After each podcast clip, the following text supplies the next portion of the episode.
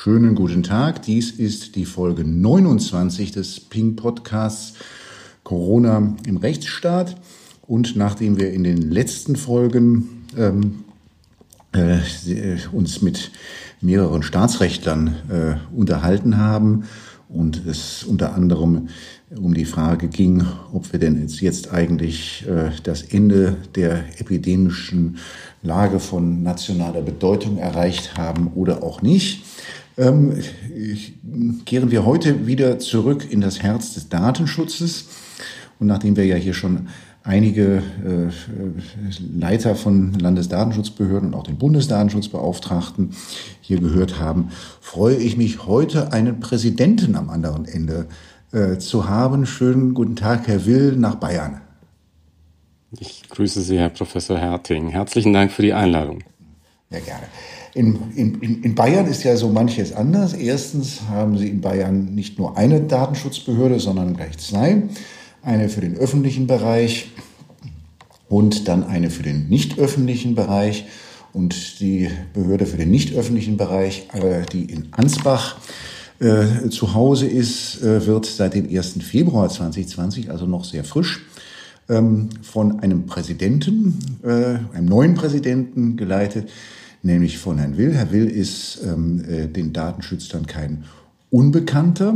Ähm, wir haben uns das erste Mal kennengelernt in der Zeit, äh, in der es die Beratungen gab zur Datenschutzgrundverordnung zwischen 2012 und 2015 im Rat. Ähm, äh, da haben Sie damals, äh, äh, äh, waren Sie damals der Beauftragte des Bundesrates, der dort im, im, im Europäischen Rat die Verhandlungen äh, zur DSGVO geführt hat. Was ist Ihre Lieblingserinnerung an diese Zeit, Herr Will? Mm, einer der spannendsten Momente war sicherlich die Sitzung nach den Snowden-Veröffentlichungen die erstmal ganz nach Tagesordnung zu laufen schien und dann irgendwo so kurz vor der Mittagspause dann doch auf einmal das Thema internationaler Datenverkehr berührte. Sehr diplomatisch, aber jeder im Raum wusste, und das ist sehr typisch für Brüssel, um was es jetzt gerade geht. Äh, man, man muss die Elefanten im Raum gar nicht markieren, man muss sie gar nicht mit einem Etikett versehen und trotzdem weiß jeder, worum es jetzt geht und wie schwierig jetzt dann auf einmal die Debatte geworden ist. Das liegt ja jetzt nun einige Jahre zurück und Sie waren an vielen Diskussionen dann der da äh, Kraft Amtes quasi beteiligt, die es ähm, gegeben hat zur Entstehung der DSGVO. Was ist so, naja, es hat ja, gab ja jetzt, jetzt die, äh, so ein kleines Resümee, das die Kommission gezogen hat. Was ist so Ihr persönliches ähm, Resümee nach zwei Jahren DSGVO? Also die Grundverordnung als solche, glaube ich, hat sich mittlerweile bewährt. Sie hat das immer wieder unter Beweis gestellt, jetzt gerade auch in, in der Corona-Situation. Wo ich mir noch nicht so sicher bin, ist, ob wir uns alle mit ihr bewährt haben. Ich nehme noch immer sehr, sehr häufig wahr, durchaus auch im eigenen Hause, dass wir erstmal mit unserer sehr, sehr deutschen Perspektive beginnen und dann erst zur Grundverordnung kommen. Eigentlich muss es andersrum sein. Und äh, insoweit gebe ich uns allen noch, noch so ein bisschen Zeit, bis dann tatsächlich so unser Leben mit einem europäischen Datenschutz äh, wirklich rund geworden ist. Bei welch, was, ist, was, was sind das so für Themen, die, wo wir noch uns ans, an Europa stärker gewöhnen müssen? Es, es, es, es beginnt einfach schon mit der Perspektive. Wo sehen wir nach, wenn wir irgendeine Unsicherheit haben? Ich beobachte immer wieder ganz gerne, dass die Kollegen schulmäßig, sie sind gute Juristen, beginnen mit einem Kommentar, dann weitergehen, gibt es eine Veröffentlichung der Datenschutzkonferenz und irgendwann kommt dann in, in den Blick, oh, da gibt es ja auch ein Papier des Europäischen Datenschutzausschusses. Da merken sie, da bin ich unzufrieden. Eigentlich sollte es andersrum gehen. Äh, eigentlich so, so, sollten wir uns erst na, nach, nach den Leitlinien, na, nach äh, den Diskussionsständen in Europa richten und dann irgendwann, äh, vielleicht ganz am Ende, wenn nichts weiterhilft, äh, sorry, äh, gegenüber einem Professor mit äh, der akademischen Debatte beschäftigen. das ist so, so, so ein bisschen das, wo ich immer wieder denke, da, da sind wir noch etwas in unserer alten, national umgrenzten Welt unterwegs. Das, das lässt sich fortsetzen, aber das ist so mit methodisch, denke ich, ähm, das, das Typischste, hm, wo man auch sieht, dass wir noch nicht so richtig loslassen können in vielen Fällen. Sie treten ja, Sie traten Ihr Amt am 1. Februar an und sechs Wochen später, äh, jedenfalls war erst einmal das ganze Land und das ganze Geschehen von Corona dominiert. Was waren so die Aus, wie hat, wie hat sich die Corona-Krise in Ihrer Behörde bemerkbar gemacht? Was äh, meine Behörde betrifft, muss man sagen, sie hat sich äh, verändert von einer sehr realen zu einer komplett virtuellen. Es gibt im Grunde äh, das Landesamt im Moment mit 30 Satelliten. Das sind die 30 Mitarbeiter, die wir heute haben. Und die Satelliten sind die jeweiligen Homeoffice-Situationen. Vielleicht sollte ich zwei oder drei Kolleginnen und Kollegen abziehen, die so eine Vorortpräsenz tageweise in, in Ansbach gewährleisten, für physische Post sorgen, für, für Telefon Telefondienste etc. Aber letztlich sind, sind wir alle komplett im, im Homeoffice angekommen und das Überraschendste daran ist, ähm, auch diejenigen, die Vorbehalte hatten, die, die vielleicht altersbedingt oder die von ihrer Mentalität, ihrer Familiensituation so etwas sich vorher nie vorstellen wollten, äh, die finden heute einen großen Gefallen daran. Und äh, wenn, wenn wir ehrlich sind, äh, wir alle wissen, dass wir diese Situation im Grunde äh, schon aus äh, manchen medizinischen und arbeitsrechtlichen Rahmenbedingungen künftig brauchen werden. Das dreht sich gerade um. Wir haben nicht mehr Homeoffice als Bonus, sondern wir haben Homeoffice, weil es der Arbeitgeber so braucht, weil es ähm, geboten ist am Ende. Ähm, das, das, hat sich äh, am markantesten geändert und ansonsten sind es Wellenbewegungen und äh, die, diese Wellen führen uns im Moment eigentlich äh, in einen Alltag, in einen anderen Alltag als, als bisher, aber was Terminlage, was ähm, die, die Dichte an Verpflichtungen betrifft, äh, sind wir wieder dort angekommen, wo wir vorher waren. Nur die Form findet, es ist eine andere und die maximale Reisezeit ist im Moment die zwischen Kaffeemaschine und Schreibtisch, um zwischen den Terminen immer wieder äh, sich mal kurz zu erholen. Ähm, wie hat sich die Krise bemerkbar gemacht, so in den Anfragen, Beschwerden und was so angekommen ist äh, bei der Behörde ähm, äh, von Bürgern, Unternehmen aus dem Land? Ähm, zwei, zwei Entwicklungen, die, die im Moment wieder zusammenführen. Am Anfang eine Explosion an Corona-Fragestellungen, auch, auch heute noch, äh, auch, auch deshalb plaudern wir ja zusammen. Ähm, die aber mittlerweile wieder ein, ein etwas äh, normaleres Niveau erreicht und auf der anderen Seite, Gott sei Dank dann gegenläufig dazu, äh, dass das normale, äh, wie meine Leute gerne sagen, Tagesgeschäft, äh, die, die durchschnittlichen Anfragen, die sich beschäftigen mit äh, Werbewidersprüchen, äh, mit, mit Cookie-Problemen im Online-Kontext und, und all dem anderen, was den Alltag einer Datenschutzbehörde prägt, das ist doch spürbar zurückgegangen äh, und erlaubt uns im Moment ein bisschen auch an unseren Laufzeiten zu arbeiten, Rückstände abzubauen.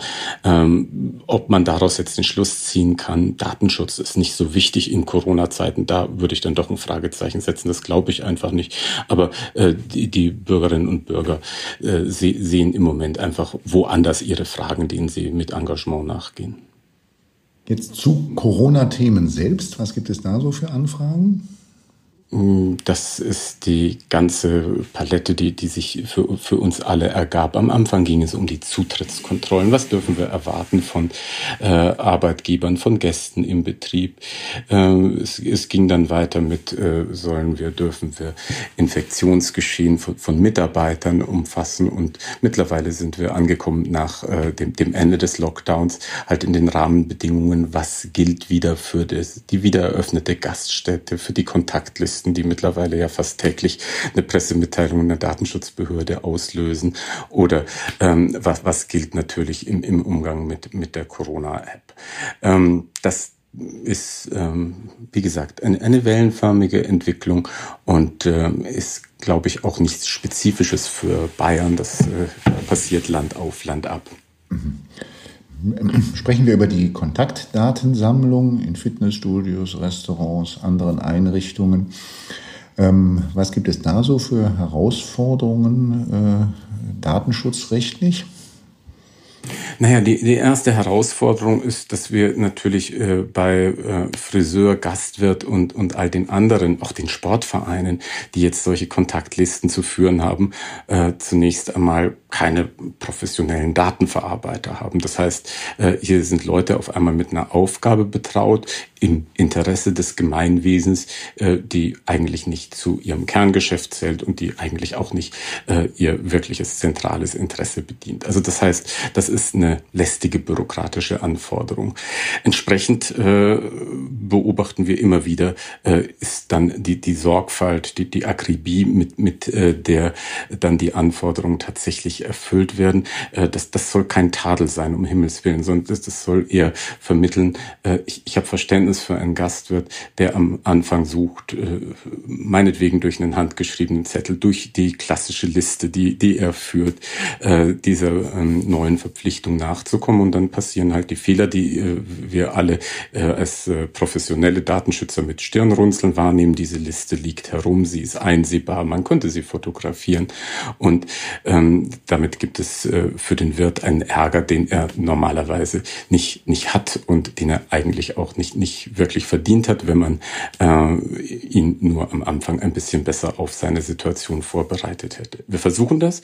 Wir haben Hilfestellungen gegeben, aber in, in der Fläche präsent zu sein äh, mit, mit diesen Ratgebern ist nahezu so schwierig wie zu der Gründungsphase oder zum, zu der Startphase der Datenschutzgrundverordnung. Da, da herrscht einfach leider immer noch das ganze gilt ja in, im Süden jedenfalls äh, seit Mitte Mai äh, ein gewisses Vollzugsdefizit, dem wir mit lauter Öffentlichkeitsarbeit äh, zwar entgegenwirken wollen, aber wo wir wahrscheinlich im Alltag immer noch ähm, ja, allzu häufig äh, auf Defizite stoßen.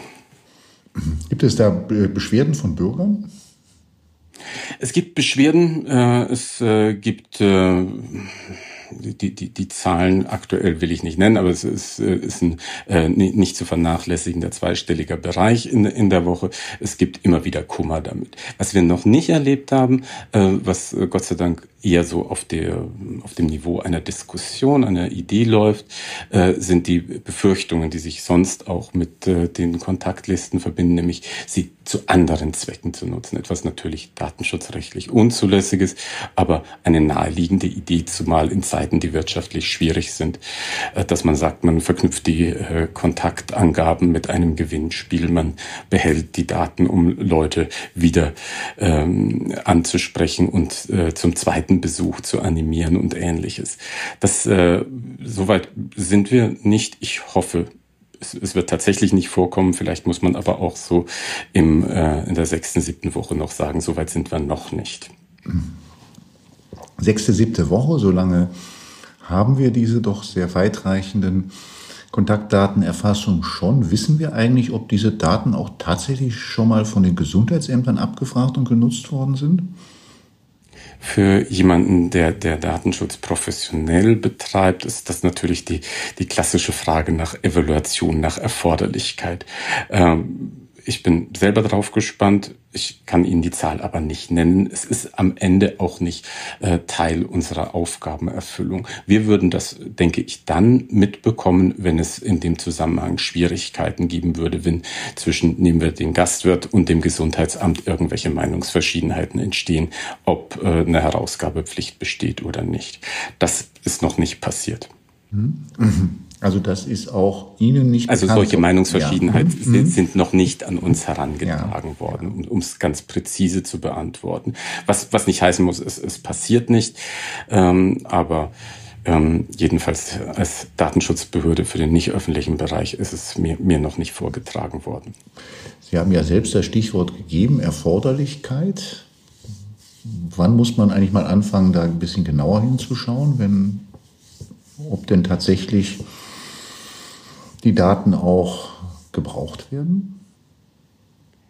Ähm, als Datenschutzbehörde kann ich mich an der Stelle zunächst mal einen Schritt zurücknehmen und kann feststellen, noch erfüllt der Wirt nicht Dinge aus äh, einer eigenen Erforderlichkeitsbeurteilung, sondern jedenfalls, wenn wir über die Kontaktdaten reden, ist das äh, etwas, was ihm aufgegeben ist. Unsere Lesart der bayerischen Regelungen ist es, er erfüllt an dieser Stelle eine Rechtspflicht, also eine, ein 6.1c-Fall in der Welt der, der Grundverordnung. Er ist genau zu dieser Form der Datenverarbeitung durch äh, den Staat. Bei uns ist es äh, eine Verordnung äh, gekoppelt noch mit einer weiteren Verfügung verpflichtet.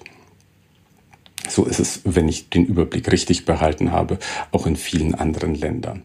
Insoweit richtet sich die Frage weniger an, an uns als Aufsichtsbehörde, sondern an den Gesetzgeber.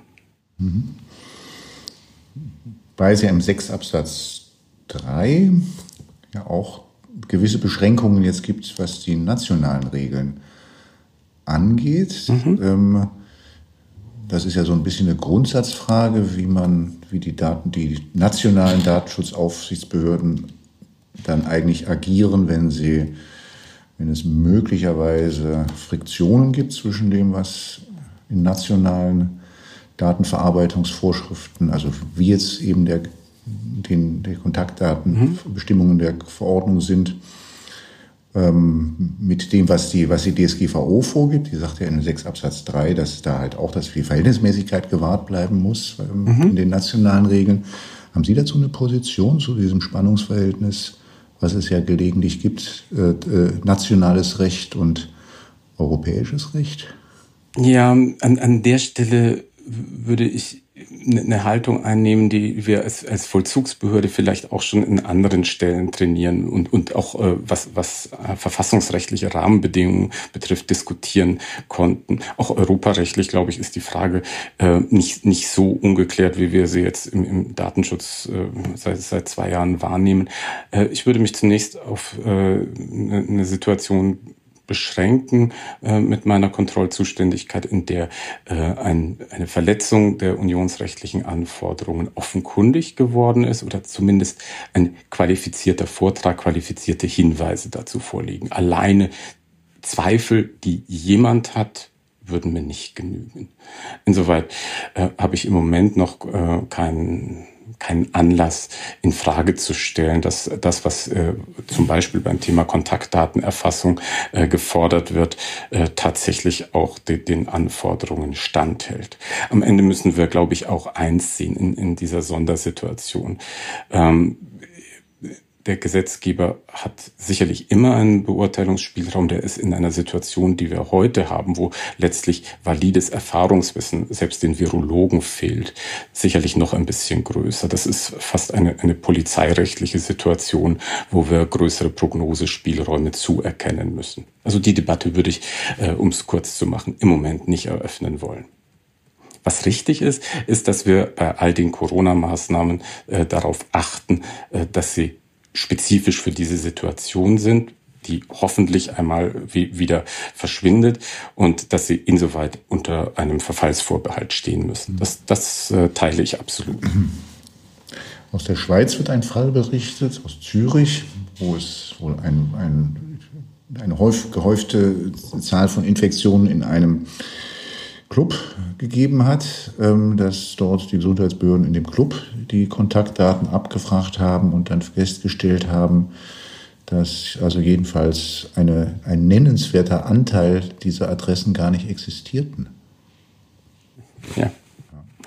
Das, das ist etwas, äh, was wir uns auch gefragt haben. Wie, wie kommt jetzt die Gesundheitsverwaltung mit dieser Situation zurecht?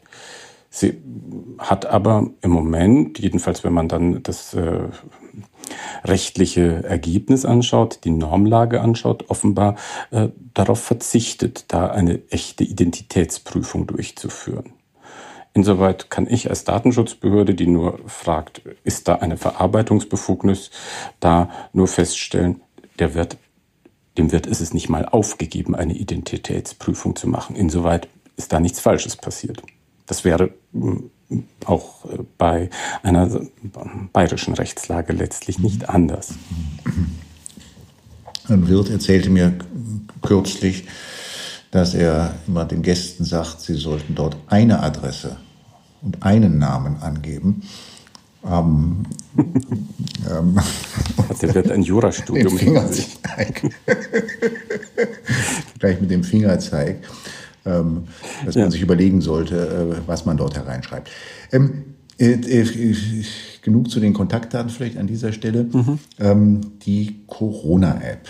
Ähm, ähm, ist das, ist die App ein Thema, dass das bei Ihnen in der Behörde ankommt? Mit Fragen, mit, ja. mit Einwänden, mit Bedenken oder mit, mit, mit, vor allem Fragen, wie können wir sie nutzen, wobei wir an der Stelle sehr, sehr äh, proaktive Öffentlichkeitsarbeit betrieben haben. Letztlich ja schon am Tag ihrer, ihrer Vorstellung hat die Datenschutzkonferenz selber vor Entwicklungen gewarnt, die, die damals schon absehbar waren, worauf ja auch beispielsweise Malte Englers äh, Gesetzentwurf reagiert, die ähm, App mit anderen Nutzungszwecken zu überformen, beispielsweise eine, eine Zugangskontrolle für Betrieb oder äh, für Publikumsanlagen. Ähm, das ist etwas, was äh, seitdem leider auf der Agenda geblieben ist. Die Diskussionen werden auch in den Medien immer wieder geführt. In der Fachwelt ist äh, meine Wahrnehmung dagegen so, dass das ist in der Tat mitunter eine Idee, wie Sie sie wahrscheinlich auch aus Ihrer Beratungstätigkeit kennen, die aber dann am Ende durch äh, kluge Leute immer wieder ganz, ganz schnell auch beendet wird. Also das heißt, einen praktischen Fall, wo die Corona-App jetzt genutzt wird, um jemanden äh, Einlass zu gewähren oder eben dann nicht, äh, je nach äh, Statusanzeige, den habe ich noch nicht erlebt. Glücklicherweise. Also den, keine, keine Berichte aus Bayern, auch nach meiner Kenntnis keine Berichte bislang jedenfalls aus dem Rest der Republik. Ja ist mir auch noch nichts zu Ohren gekommen, ähm, obwohl das so äh, heftig diskutiert wurde. Äh, Wer es denn zulässt? Mhm. Also etwa nehmen wir als Eintrittskarte in, in, in ein Restaurant ich sehe, dass es da viele, viele Fragen am Anfang gibt. Wir müssen uns mal ganz äh, kurz äh, unterhalten, was wir genau meinen. Wenn es darum geht, dass der Gastwirt tatsächlich auffordert, bevor das Lokal betreten wird, aktiviere deine App, zeig mir deinen jetzigen Risikostatus, denn darum wird es ja am Ende gehen, dann würde ich im Moment davon ausgehen, damit ist die Welt der Grundverordnung betreten. Hier löst der Wirt eine Datenverarbeitung aus. Es ist nicht nur ein sozusagen ein Ansehen äh, von einem Bildschirm, sondern es ist tatsächlich eine Datenverarbeitungstätigkeit, die er sich hier mit zu eigen macht, wo er letztlich die Zwecke, die die App verfolgt, auch überlagert durch seine eigenen Zwecke der Zutrittskontrolle, meinetwegen sogar des Infektionsschutzes zugunsten seiner Gäste. Und, und damit sind wir bei Fragen, die beispielsweise ein Artikel 6 Absatz 4 der Grundverordnung schon beantwortet. Der Wirt hat dazu keine Befugnis und deshalb würden wir auch, wenn wir einen solchen Fall bekommen, sehr energisch dagegen vorgehen. Ähm, und wenn er sich nur zeigen lässt, dass die App auf dem Handy ist? Dann würde ich mich fragen, was will er damit? Dann wäre ich im Moment, ist, ist die App auf dem Handy ein bisschen Zweifel haben, ob ich überhaupt als Datenschutzbehörde mit dem Fall mich befassen sollte oder ob das nicht eher ein, ein Fall ist, wo sich Gewerbeaufsicht oder wer auch immer zur Not ein, ein Zivilgerecht damit beschäftigen muss, weil ich mich fragen würde, wieso unterscheidet der Wirt zwischen Gästen, die eine App nutzen und, und Gästen, die das nicht tun? Das ist ähm, so ähnlich wie andere hässliche Fälle, die wir mit äh, Restaurants oder Nachtclubs hatten, wo es halt dann um Aussehen, Rasse und ähnliches ging, äh, wo Zutritt unter nicht sehr überzeugenden und in unserer mhm. Gesellschaft nicht akzeptablen Gründen äh, gewährt oder eben verweigert wurde. Off-Topic, aber in München gibt es doch gerade eine Gerichtsentscheidung dazu, dass man 44-Jährige nicht ins, in einen Club hereinlassen muss.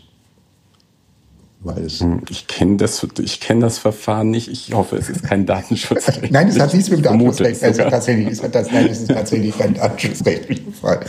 Er, ja, bloß, ja. er ist bloß irgendwie durch die Ticker, durch die Ticker gegangen, weil da wohl tatsächlich ähm, ein, jemand, der dort abgewiesen wurde, sich diskriminiert sah. Aber Mhm. Aber mal, mal die Rechtsfragen beiseite. Also ich, ich würde mich ein bisschen fragen, was will der Wirt damit erreichen? Will er damit äh, sozusagen Sponsor äh, der, der Werbekampagne um die App sein und, und, und das damit befördern? Äh, oder äh, meint er tatsächlich, er erzielt einen Mehrwert daraus, dass er sieht, sein Gast nutzt diese App? Mhm. Und, und wenn er das meint, dann würde ich mich fragen, welchen Mehrwert genau sieht er denn darin? Äh, die, die Sorge, die sich äh, mit, mit all dem verbindet, steht doch äh, unausgesprochen im Raum.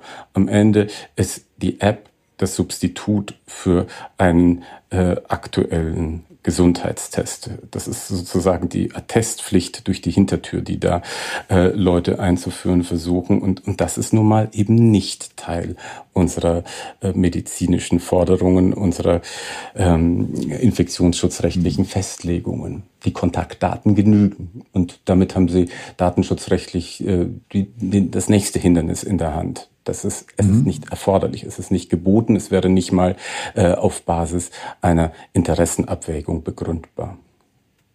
Jetzt ist es ja schon ein bisschen auffällig, ähm, äh, dass wir im Vorfeld äh, auch die Diskussion darum, Gesetzesentwurf, äh, muss ein, Gesetz, ein Corona-App-Gesetz äh, sinnvoll oder beziehungsweise notwendig, dass wir das eigentlich erwartet haben, dass, dass, dass wir diese Geschichten hören, dass man das zum, zur Zutrittsvoraussetzung macht, etwa auch am Arbeitsplatz. Mhm.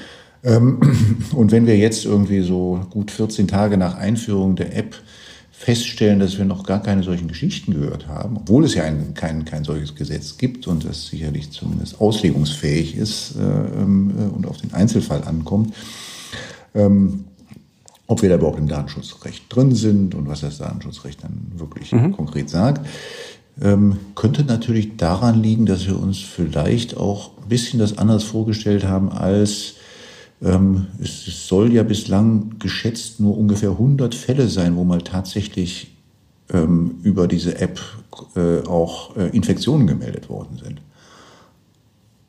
Also könnte, mhm. könnte sein, dass wir, dass wir uns das anders vorgestellt haben. Nicht? Gut, es, es, es macht sein, dass am Ende einfach das, der sehr späte Start der App uns glücklicherweise in äh, ein Infektionsgeschehen versetzt hat, äh, das eben den Bedarf nach einem solchen Warnsystem deutlich heruntergefahren hat. Das ist im Moment mein Bild. Es gibt äh, andere Erklärungen dafür. Äh, ich, ich, lese viele, viele unzufriedene Rückmeldungen von App-Nutzern, die sagen, dieses und jenes funktioniert nicht. Ähm, ich, ich, hoffe nicht, dass es, dass es das am Ende ist, weil wir dann nämlich sehr, sehr viele enttäuschte Erwartungen auf einmal hätten und im Übrigen auch eine äh, nicht, nicht ganz triviale Fehlinvestition. Hm. Melden die sich eigentlich auch bei der Behörde, wenn sie unzufrieden sind, mit, weil, weil die App nicht funktioniert? Ähm, bis jetzt darf ich das Gott sei Dank nur sozialen Medien. Okay. Nicht, nicht, nicht unser Posteingang. soll ja, soll ja vorkommen, dass ich, soll ja vorkommen, dass ich auch manchmal Beschwerden gegen Digitales, dass man dann meint, da sei immer die Datenschutzbehörde für zuständig. Ähm, das ist absolut zutreffend. Ja, äh, wir, investieren auch da dann etwas Zeit und, und, Empathie und versuchen das zu erklären. Aber natürlich am Ende können wir niemandem dazu verhelfen, dass sein Gerät wieder funktioniert. Mhm. Es ist ja auch so bei der, bei der App, dass also ähm, sobald man die Meldung hat, also wenn man tatsächlich mal so eine Meldung kriegt, dass man einen verdächtigen Kontakt gehabt hat, ab dem Zeitpunkt wird ja alles ganz schön analog wieder. Dann kommt man auf einmal, äh, dann muss man auf einmal eine Helpline anrufen. Ähm, das könnte ja auch noch ein gewisses Hindernis sein, was da noch im ganzen Ablauf ist. Dann naja, also ich, ich glaube, wir beide wollen uns aber den gegenteiligen Fall nicht vorstellen, dass, dass die App dann einen Automatismus auslöst und äh, als nächstes die Gesundheitsverwaltung oder, oder gar äh, noch, noch andere Repräsentanten des Staates vor der Tür stehen und uns sagen, was wir in dem Moment zu tun und zu lassen haben. Da glaube ich, äh, wär, wäre auch das Konzept von Freiwilligkeit dann endgültig äh, nicht, nicht mehr begründbar. Insoweit, äh, ja, das, das ist so und das, das ist doch andererseits etwas sehr, sehr Typisches für uns. Am Anfang äh, herrscht häufig eine, eine große Technologie-Skepsis oder, oder auch gar Angst vor Und, und am Ende, tja, äh, gibt es häufig die Situation, dass äh, Technologie eigentlich mit äh, sie überfordernden Erwartungen konfrontiert wird. Die App ist kein Allheilmittel. Und, und das wollte sie auch nie sein. Aber äh, eine, eine Debatte lässt sie immer wieder entweder zum Dämon oder zum, zum Weltenretter werden. Und äh, da vermissen sicherlich nicht, äh, nicht nur Datenschützer manchmal etwas Realismus. Da treffen sich ja auch immer die, die, die Technophoben mit den Techno-Begeisterten, dass sie, in einem sind sie sich immer einig, dass sie die Fähigkeiten, dass wir eine Neigung haben, die Fähigkeiten der Technik maßlos zu überschätzen. Ja, ja, das ist leider ein Befund, den man jetzt wunderbar an, an den Debatten um, um die App sehen kann. Ich habe Verständnis für jeden, der, der sagt, äh, das ist für mich ein, ähm, ein Akt von Solidarität. Sollte ich einmal tatsächlich infiziert sein, dann will ich, dass die Menschen, die äh, mit mir äh, in, in bestimmten Lebenssituationen in der Nähe waren, davon unterrichtet werden. Das, das äh, finde ich beispielsweise eine sehr, sehr verständliche Motivation. Zu erwarten, dass äh, einen, die, die App äh, einen, einen weitgehenden Schutz vermittelt, das, glaube ich, wird, wird zu Enttäuschungen führen. Dann werden wir ja sicherlich ähm, über den Sommer das äh, alle verfolgen, wie sich das weiterentwickelt. Mit aller Wachsamkeit. Welche, ja. welche Rolle denn eigentlich die App haben wird jetzt in, der, in dem weiteren Verlauf der ganzen äh, Infektions- Historie, wie immer die jetzt sein mag in den nächsten Monaten. Und dann haben wir vielleicht die Gelegenheit, nochmal in, einigen, in einiger Zeit nochmal Bilanz zu ziehen und zu schauen, ähm, äh, welche Erwartungen sich da eigentlich bewahrheitet haben und welche vielleicht auch nicht. Ähm, Herr Will, vielen, vielen herzlichen Dank. Ähm, äh, ich würde ja gerne noch fortsetzen, aber unsere Zeit ist um. Danke für Ihre Zeit und ähm, schöne Grüße ins schöne Ansbach. Ich danke für das kurzweilige Gespräch. Ihnen und Ihrem Team alles Liebe und Gute.